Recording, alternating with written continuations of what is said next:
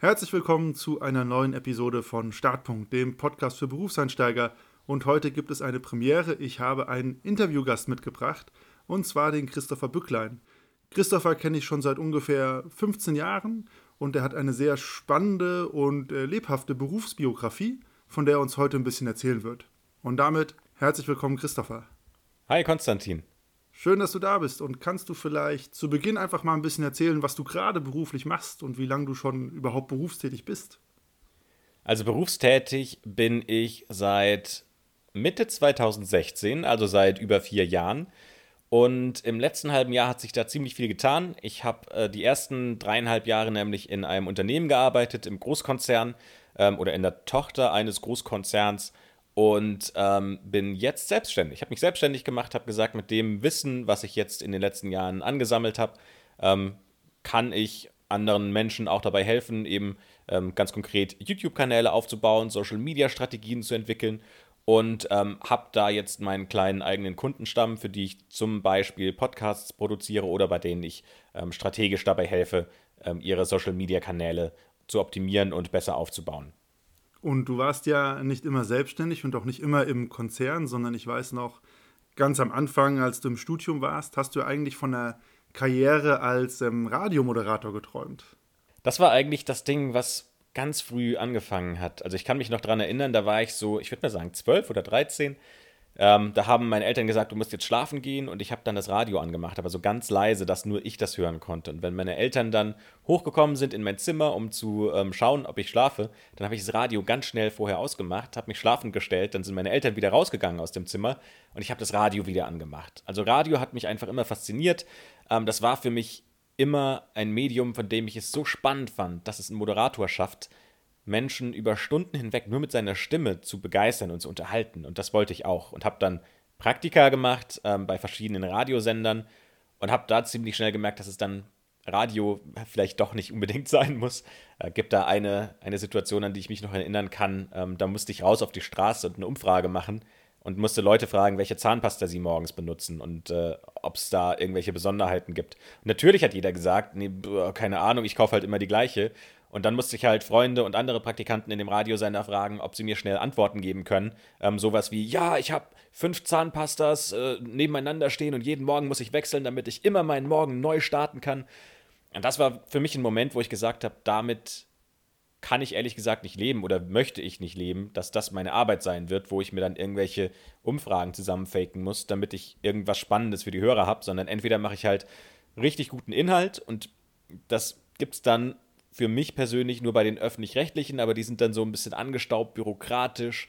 Das war dann auch nicht ganz meins. Oder, tja, es gibt noch die privaten, aber die haben halt inhaltlich gar nichts zu bieten und dann irgendwo habe ich mich nicht mehr im Journalismus so richtig wohlgefühlt. Und dann ist der Traum auch erstmal gestorben. Ja, daran erinnere ich mich noch ein bisschen, aber ich erinnere mich ja, glaube ich, auch richtig, dass du jetzt nicht mal unbedingt schlecht warst. Also äh, es gibt ja die eine Geschichte, wo Günther Jauch dir auf die Mailbox gesprochen hat, zum Beispiel. Ja, das war ähm, eine sehr motivierte Aktion. Und zwar habe ich gedacht, ähm, ich möchte jetzt einfach mal von den großen Moderatoren wissen, wie kann ich, wie kann ich werden wie ihr?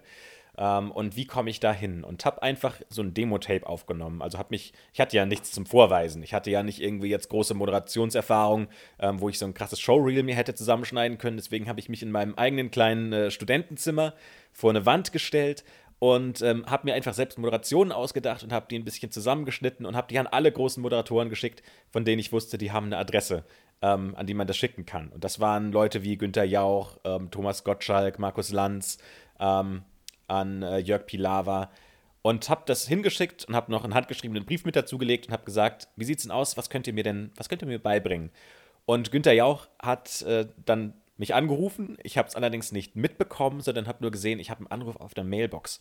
Und ähm, das war tatsächlich Günther Jauch, der über ein paar Minuten hinweg, vielleicht so knappe zehn Minuten, ähm, gesagt hat, was er gut an meinem Demo-Tape fand und was er mir empfehlen würde, ähm, wie ich weitermachen soll. Und die Empfehlung von Günther Jauch war übrigens, ähm, mach weiter mit Radio, ist eine sehr gute Schule, werde Reporter, sei viel unterwegs und dann irgendwann kannst du überlegen, Moderator zu werden. Aber erstmal raus zu den Menschen, ähm, unterwegs sein, überlegen, wie kann ich eine Geschichte aufbauen und dann ins Studio und äh, Moderator werden.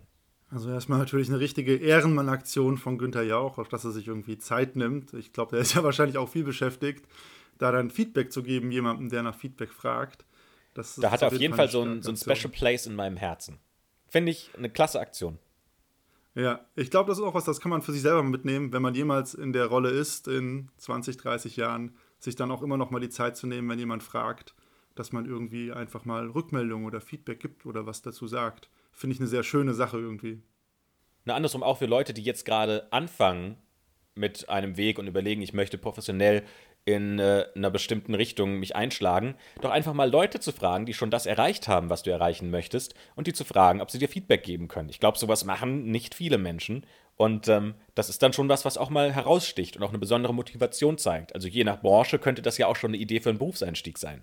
Ja, absolut. Finde ich einen schönen Gedanken. Ich selber habe es tatsächlich auch, glaube ich, nie gemacht so richtig. Kann man auf jeden Fall für sich mitnehmen und mal ausprobieren. Und bei dem Moderationsthema erinnere ich mich auch. Du hattest sogar dann mal die Richtung eingeschlagen. Ich weiß nicht, ob das ähm, chronologisch vor oder nach Günther Jauch war, ähm, Fußballkommentator zu werden. Ich weiß noch, das war so eine Zeit, da hast du dich sehr intensiv auch mit Fußball befasst, um gut kommentieren zu können. Genau, also das war, um äh, das chronologisch richtig zu erzählen, erst ähm, habe ich das zu Günther Jauch geschickt und ähm, habe da in Ansbach studiert, ähm, eigentlich ja, war das so ein sehr breites Medienstudium, wo alles mal mit dabei war: Fotografie, Programmierung, ähm, dann äh, Film. Also, ich hatte den Filmschwerpunkt und hatte auch mal überlegt, ob so dieses Filmgeschäft, Regie, Drehbuch, ob das eine Idee für mich sein könnte. Antwort war aber sehr klar und schnell auch: Nein, mag ich nicht. Und dann bin ich nach Stuttgart gegangen. Ähm, in Stuttgart äh, gibt es die Hochschule der Medien. Da habe ich mich dann eher auf diesen wirtschaftlichen Teil fokussiert und ähm, parallel dazu konnte man eine Ausbildung zum Moderator machen. Also der Südwestrundfunk in Kooperation mit der Hochschule der Medien bietet da ein Programm an, wo man dann jeden Monat ein Wochenende dafür aufbringt, ähm, bestimmte Kurse zu belegen, bestimmte Seminare zu belegen, wo eben Journalisten, Moderatoren ähm, dir dabei helfen, besser als Moderator zu werden. Oder man hat auch Übungen. Ähm, ich kann mich noch daran erinnern, dass ich zum Beispiel eine Talkrunde in einem Südwestrundfunkstudio gemacht habe, also in einem echten Fernsehstudio. Und ähm, einer der Gäste war Jens Spahn, ähm, was jetzt heute ja der Gesundheitsminister ist, also schon jemand, der politisch auch damals schon ähm, ja, in der CDU ein, ein, Gewicht hatte und was zu sagen hatte. Und ähm, das sind natürlich Erfahrungen, die man so, wenn man jetzt Moderator werden will, nicht mal ebenso macht. Mm. Und im Rahmen dessen habe ich dann überlegt, okay, was kann ich denn noch machen? Ähm, und Sport und Fußball das fand ich immer schon spannend und ich hatte dann ein Praktikum gemacht äh, beim Südwestrundfunk in der Sportreaktion und habe da auch den blinden Kommentar äh, beim VfB Stuttgart machen dürfen. Ähm, also Blindenkommentar ist quasi, dass blinde Leute ins Fußballstadion kommen und die wollen natürlich auch die Atmosphäre miterleben. Die wollen hören, wie die Fans jubeln, aber klar, sie müssen irgendwie auch mitbekommen, was passiert denn gerade auf dem Platz. Und dann kriegen die quasi so ein eigenes kleines Radio mit aufs Ohr und da kommentiert für sie jemand das komplette Spiel durch. Und sowas habe ich gemacht. Und das hat mir wahnsinnig viel Spaß gemacht, sodass ich mich bei Sky bei einem Wettbewerb angemeldet habe. Ähm, da haben die halt tatsächlich aus Leuten, die motiviert waren und äh, die Bock drauf hatten, ähm, sich die zehn Besten rausgesucht, die ein Spiel kommentiert haben und haben da eine Art Casting draus gemacht. Und ähm, zu diesen zehn Leuten, ähm, da war ich einer davon und wurde eben nach München eingeladen. Wir hatten da ein Wochenende, in dem wir ähm, dann eben quasi den, den Sieger ausgemacht haben. Ähm, ich es nicht. Ich kann es auch sehr gut nachvollziehen, warum ich es nicht war, weil das am Ende hat mir da Expertise zugefehlt und ähm, ich habe das nicht gut genug kommentiert. Aber das war schon auch was, ja, auch was einem ja Auftrieb gibt, weil man dann sieht, okay, das, was du machst und das, wo du hin möchtest, da gibt es Menschen, die sagen, du bist gut genug, damit wir dich als einen von zehn aus Hunderten von Kandidaten einladen und wir dich nochmal genauer unter die Lupe nehmen wollen.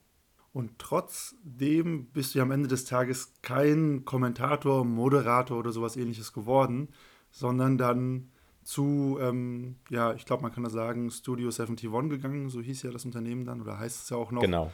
Ähm, was hat letztendlich zu diesem Bruch geführt und wie war das auch für dich? Weil du hast ja gerade super viel erzählt. Du hast ja viel investiert in diesen Traum, Kommentator oder Moderator zu werden. Ne? Also diese Castings, diese Wochenenden mit Schulungen. Du hast ja, glaube ich, auch ein Sprachtraining hinter dir. Ähm, hört man ja auch vielleicht an der Stimme. Du redest ja ein bisschen sauberer als ich auf Aufnahmen. Äh, wie war das für dich, dann diesen, diesen Cut zu machen und zu sagen, okay, ich lasse diesen Traum liegen, muss ihn vielleicht auch liegen lassen und mache jetzt was ganz anderes? Es ist eine Mischung aus, na, auf der einen Seite fühlt es sich natürlich schon irgendwie an wie eine Niederlage, weil man ja ein Bedürfnis hat, das man mit dieser Moderation befriedigen möchte. Also klar war das für mich immer ein Ansporn, irgendwo auf einer Bühne zu stehen und da gesehen zu werden. Ähm, für mich persönlich war das jetzt gar nicht irgendwie dieser Punkt, oh, ich werde von, jetzt mal in YouTube-Zahlen gesprochen, von 10.000 Menschen gesehen, sondern für mich war immer dieses Ding, jetzt ist der Live-Moment, in dem du performen musst und du bist voller Adrenalin.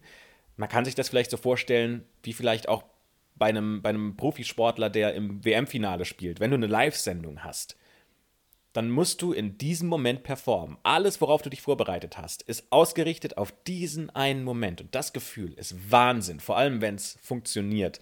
Ich habe dann ähm, später hobbymäßig auch mal Stand-up-Comedy gemacht. Und wenn du auf der Bühne stehst, du hast diesen Text geübt und du performst diesen Text und du merkst, wie die Menschen lachen, wie du so eine Verbindung hast zu den Menschen. Das ist eines der besten Gefühle, die ich überhaupt je hatte. Das ist Wahnsinn. Ähm, und das war natürlich schon so eine Art Niederlage zu sagen, ich kann dieses Gefühl jetzt nicht mehr mit dem, was ich als nächstes mache, befriedigen. Nämlich das, was ich als nächstes gemacht habe, ähm, war dann die Vermarktung von bereits existierenden Inhalten von Pro7 Sat1 auf YouTube. Auf der anderen Seite war das für mich aber schon auch so, dass ich immer gesagt habe, nur Moderation reicht mir nicht. Ich will nicht der Elfmeterschütze sein, der jetzt quasi von der Redaktion ähm, Inhalte vorgelegt bekommt und ich muss nur noch quasi in bereits vorgeschriebenen Text in eine Kamera oder in ein Mikrofon sprechen. Das hat mir nicht ausgereicht. Und auf der anderen Seite wollte ich auch nicht der sein, der die ganzen Inhalte erarbeitet und kreiert. Ähm, das habe ich jetzt auch nicht für mich in dem Moment gesehen. Und es gab aber noch so eine Komponente, die ich schon auch sehr spannend fand. Und zwar war das immer eine technische Seite. Also ich fand immer schon Programmierung sehr spannend, habe mir schon immer gerne überlegt, wie funktionieren Algorithmen, wie kann ich ähm, zum Beispiel YouTube jetzt konkret austricksen mit ähm, bestimmten Mechanismen, mit bestimmten ähm, Verhaltensweisen als jemand, der Contents da hochlädt, damit ich die beste Reichweite bekomme. Und ähm, dafür war dieser Job, den ich dann hatte, sehr gut geeignet, weil der nämlich genau das war. Du sitzt den ganzen Tag vor deinem Rechner, du hast viele Inhalte, die du auf die Plattform hochladen kannst und du musst aber dann ableiten können, was funktioniert und was funktioniert wiederum nicht. Und ähm, das war ja, ein Job, den ich ja dann auch über drei Jahre lang gemacht habe, ähm, bis ich dann das Unternehmen verlassen habe. Und du hast ja gerade gesagt, du warst dann relativ lange bei Studio 71, hast da eigentlich ja nochmal eine ganz andere Komponente des Arbeitens mit Medien kennengelernt oder beziehungsweise auch viel YouTube-Channels gemanagt. Ähm, was war in diesen ersten Berufsjahren dann eigentlich so eine Sache, die du mühevoll für dich selber lernen musstest und von der du dir gewünscht hättest, okay, hätte mir das mal jemand direkt am Anfang gesagt, das hätte mir viele Dinge viel, viel leichter gemacht. Ich glaube, das Erste, was ich lernen musste, ist, dass die Universität dich nicht darauf vorbereitet, ähm, in einem Büro zu arbeiten, weil da doch nochmal ganz andere Dinge wichtig sind. Ja, also du oder mir zumindest ging das so. Ich bin aus äh, meinem Studium rausgekommen, hatte das gut abgeschlossen und dann hast du natürlich voll die Cojones und gehst dahin und willst jedem sagen, wie jetzt die Welt funktioniert, aber die Welt funktioniert halt nicht so, wie du es im Studium gelernt hast, weil niemanden interessiert deine Bain-Matrix. Viele wissen nicht, was das überhaupt ist. Dementsprechend musst du erstmal diese Regeln des Unternehmens selbst lernen. Also, wer sind die Menschen, mit denen du erst sprechen musst? Über welche Schleifen funktionieren Abnahmen oder Freigaben für äh, bestimmte Projekte, die du umsetzt? Und mit wem musst du dich wie gut stellen, dass du schnell zu deinem Ziel kommst. Das sind Dinge, die man tatsächlich erstmal lernen muss. Und deswegen hätte ich, wenn ich mich jetzt selbst rückblickend betrachte, es besser gefunden, wenn ich da mit ein bisschen mehr Demut ähm, an die Sache rangegangen wäre und gesagt hätte, hey, zeig mir erstmal, wie funktioniert das, was muss ich hier tun? Und nicht zu schnell vorausrennen und sagen, ach, ich weiß schon, was ich zu tun habe, ich schreibe jetzt mal dem eine Mail und dem eine Mail und ich rufe da an. Ähm, das war so ein bisschen ein zu schneller, zu großer Ehrgeiz, den ich da an den Tag gelegt habe. Da musste man dann doch hinten raus ein paar Sachen nochmal zurückrudern und ein paar Leute einfangen, ähm, damit das ein oder andere nicht eskaliert. das kann ich mir vorstellen. Und du hast ja eigentlich jetzt so drei große Abschnitte beschrieben. Ne? Du hast so diesen Traum vom Moderator, wo du viel investiert hast. Dann warst du lange bei ähm, Pro7 Sat1 bzw. Studio 71 als YouTube-Manager. Jetzt der dritte Abschnitt, die Selbstständigkeit, ähm, Social Media Beratung am Ende des Tages. Was glaubst du, wo geht es von da aus als nächstes hin? Wirst du das bis zur Rente machen oder wird sich ja nochmal groß was verändern? Wie ist dein Gefühl? Ich bin ja jetzt noch nicht Ewigkeiten selbstständig, sondern ja auch jetzt ein halbes Jahr. Ähm, Im Kern, ähm, und vielleicht um das auch nochmal mit in diese Selbstständigkeit mit reinzunehmen, baue ich mir noch eine Personal Brand nebenher auf und verkaufe Online-Kurse, ähm, um zu verstehen, wie ich an die Selbstständigkeit so von meiner Philosophie rangehe. Ähm, die Idee hinter diesen Online-Kursen ist ja, dass das ein sehr gut skalierbares ähm, Businessmodell ist. Das heißt, ich kann mir mit ähm, Ads und Werbeanzeigen Traffic auf meine Landingpages kaufen und dann dort wiederum in Käufer konvertieren. Und die Idee dort hinter ist natürlich, dass ich sage, wenn ich das jetzt mal für drei, vier, fünf Jahre mache, dann kann ich, wenn das gut läuft, so viel Geld verdienen, dass ich die nächsten 20, 30 Jahre nicht mehr arbeiten muss. Oder ich kann zumindest so gut davon leben, dass ich nicht mehr zurück in einen Angestelltenjob möchte, weil ich einfach ein sehr gutes ähm, Einkommen habe. Das ist die Kernidee davon. Deswegen ist es sehr schwierig zu sagen, ähm, wie meine nächsten Jahre aussehen, weil es sehr von diesem Erfolg, von dieser Personal Brand abhängt.